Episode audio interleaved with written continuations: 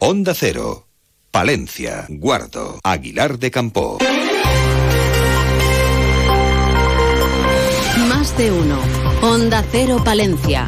Ana Herrero. Muy buenos días. Arrancamos este tiempo dedicado a la información local y provincial. Lo hacemos conociendo la previsión del tiempo con una temperatura que en estos momentos ronda los 2 grados en la capital palentina. Desde la Agencia Estatal de Meteorología nos cuentan cómo va a ser a lo largo de las próximas horas. Buenos días. Muy buenos días. En la provincia de Palencia tendremos un ambiente despejado con intervalos de nubes y temperaturas mínimas sin cambios y máximas en ascenso alcanzando los 15 grados en Cervera y Pisuerga, 14 en Guardo, 13 en Aguilar de Campo, los 12 en Palencia y Carrión de los Condes. El viento será de noreste en general flojo. Es una información de la Agencia Estatal de Meteorología. Grupo Salmillán, Tanatorios Funerarias, les ofrece la noticia del día. El Aguilar Film Festival cumple 35 años, creciendo en su compromiso con el cine y los cortometrajes y también con el medio rural. Del 1 al 9 de diciembre va a tener lugar esta cita en la que se van a proyectar 200 cortos nacionales e internacionales. Como novedad adquiere una mayor relevancia la sección dedicada a Castilla y León. Jorge Rivero es el director del festival a darle esa visibilidad, no tener una sección que, se, que estaba ahí como un complemento o, que fuese una sección menor, sino darle todo un protagonismo que tiene un fin de semana entero. Y esa sección se complementa con, con ese panorama palentino que, que sí tiene... Eh, queríamos también dar espacio a, a, a la los cortometrajes que se hacen todavía más cerca. El certamen también ofrece ciclos y sesiones eh, especiales, eh, cortos rodados por directoras españolas y colombianas, obras de humor, encuentros, conferencias, premio nuevos realizadores, conciertos y una exposición. Todo ello avala que el Aguilar Film Festival haya sido el mejor valorado de toda España por el Ministerio de Cultura, un verdadero escaparate para Aguilar, como apuntaba su alcaldesa María José Ortega.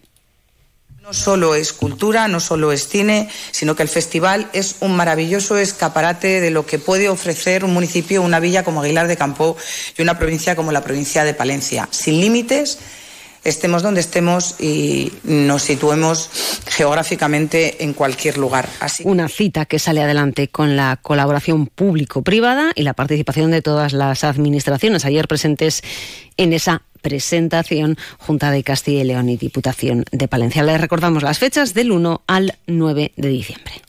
Grupo San Millán sigue creciendo en la capital y también en la provincia. En la calle Extremadura 12, nuevos velatorios crematorio con amplias y confortables salas. También en venta de baños y Villamuriel. Grupo San Millán. Siempre a su servicio las 24 horas del día en el teléfono 979 166 200. Y nos quedamos en la capital. El Ayuntamiento eh, de Palencia ha conocido ya el proyecto del clúster de cuidados eh, que Vamos Palencia presentaba ayer a la concejal de Bienestar Social y Participación Ciudadana. Es uno de los principales proyectos de Vamos Palencia y su objetivo es posicionar a la capital como referente en este sector. Y desde el Partido Popular reprochan al PSOE que elimine los premios de turismo Ciudad de Palencia 2023 una cita que apunta su portavoz en el consistorio, Víctor Torres, reconoce la labor de promoción y desarrollo del sector. Unos premios que reconocen cuestiones tan importantes como el impulso del turismo, como la excelencia, innovación y la apuesta por la calidad turística en nuestra ciudad, como la labor de los medios de comunicación y de los periodistas en la promoción de Palencia o como la trayectoria profesional dentro del sector turístico. Solicitamos al equipo de gobierno una hoja de ruta clara y un calendario con eventos estratégicos para el fomento del turismo en nuestra ciudad. ¿Te operarías tú mismo las dioptrías? Con tu salud bucodental tampoco te la juegues. Someterse a tratamiento sin supervisión de un dentista colegiado tiene muchos riesgos, como perder dientes, dolores crónicos y problemas al hablar. No hay fórmulas mágicas. La salud oral es cosa de profesionales. Colegio de Odontólogos y Estomatólogos de la Octava Región. 8 y 24 minutos miramos a nuestro mundo rural. Onda Cero con el mundo rural palentino. En Onda Cero hablamos de nuestros pueblos, de sus gentes e iniciativas. Hijos de las Nubes es el nombre del nuevo proyecto que el Ayuntamiento de Paredes de Nava quiere poner en marcha para luchar contra la despoblación, atrayendo a población joven. Ese es el nombre, Hijos de las Nubes, que se da en árabe a los saharauis y ellos son los protagonistas de esta iniciativa. El objetivo es encontrar futuros trabajadores de las ganaderías y ovino-palentinas entre jóvenes saharauis que conocen el oficio. Así lo explica el alcalde de Paredes de Nava, Luis Calderón. Esto entra de lleno en la filosofía que el Ayuntamiento de Paredes tiene dentro de su oficina de la repoblación, donde bueno, pues lo que estamos es detectando necesidades laborales o demandas laborales en nuestra tierra, en nuestra provincia, intentar buscar a personas para cubrirlas, porque si no se está se, nos puede llegar a producir un deterioro económico y social muy grande en nuestros pueblos. Ocho pastores de entre 28 y 41 años, que en su momento también estuvieron en España con el programa Vacaciones en Paz, conocían ayer varias de las ganaderías de oveja churra de nuestra provincia. Y cuando hablamos de luchar contra la despoblación, pensamos siempre que el principal reto es crear empleo, pero la paradoja que se da en nuestra provincia es que en algunas zonas tenemos empleo, pero no contamos con trabajadores o con vivienda para que allí residan. Es el caso de Santibáñez de la Peña, su alcalde Manuel Maza, nos contaban más de uno Palencia como la empresa de agroalimentación Virgen del Brezo quiere sumar 50 nuevos trabajadores a los más de 80 con los que cuenta en la actualidad. Pese a esa magnífica oferta laboral, se encuentra con el problema de que no hay vivienda en la zona para que la gente pueda residir en el municipio algo va algo van encontrando pero claro no para cubrir las necesidades que ellos que ellos quieren entonces lo que hacen es eso es comprar vivienda y luego pues ellos traen gente y por lo menos ya le ofrecen una vivienda que le alquilas lógicamente no pero bueno, por lo menos ya le ofreces una vivienda para poder venir a trabajar. Está complicado, quieren ampliar, quieren eso, y, y, les cuesta y no pueden por eso, porque, porque no hay gente ahora mismo para trabajar. Y una de las opciones que barajan para contar con más vivienda es abrir negociaciones con la Dirección General de la Guardia Civil para que uno de los dos pabellones del cuartel en desuso y ubicado en terrenos municipales sea destinado a crear vivienda mediante el programa Rehabitare. Y también conocíamos ayer la valoración que hace Izquierda Unida Podemos del borrador del presupuesto presentado por el equipo de gobierno de la Diputación.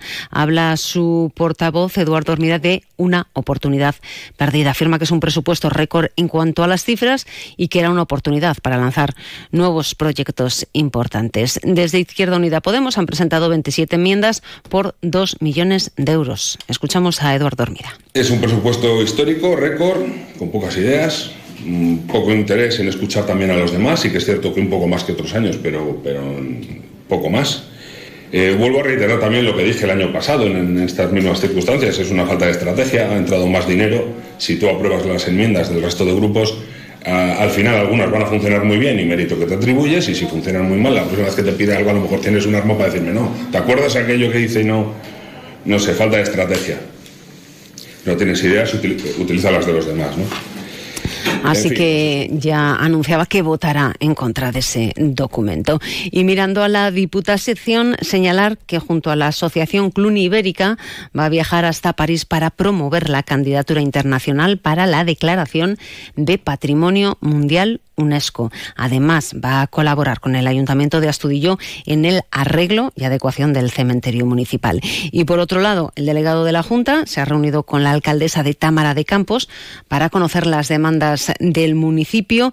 Especialmente le ha trasladado el problema que tienen con eh, la iglesia de San Hipólito. Ha pedido la intermediación entre Junta y Obispado para que se lleven a cabo las reformas necesarias para su reparación.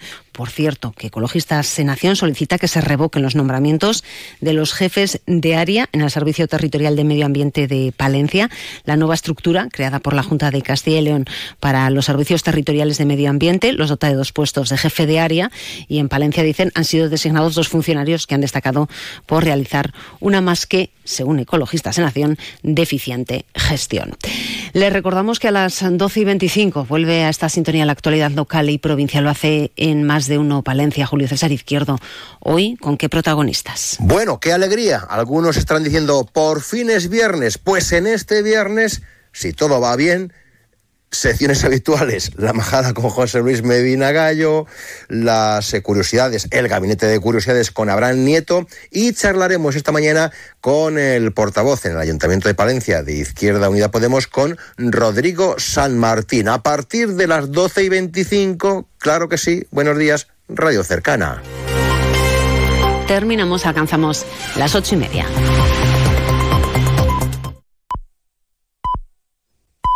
Las ocho y media de la mañana, son las siete y media de la mañana en Canarias. Más de uno.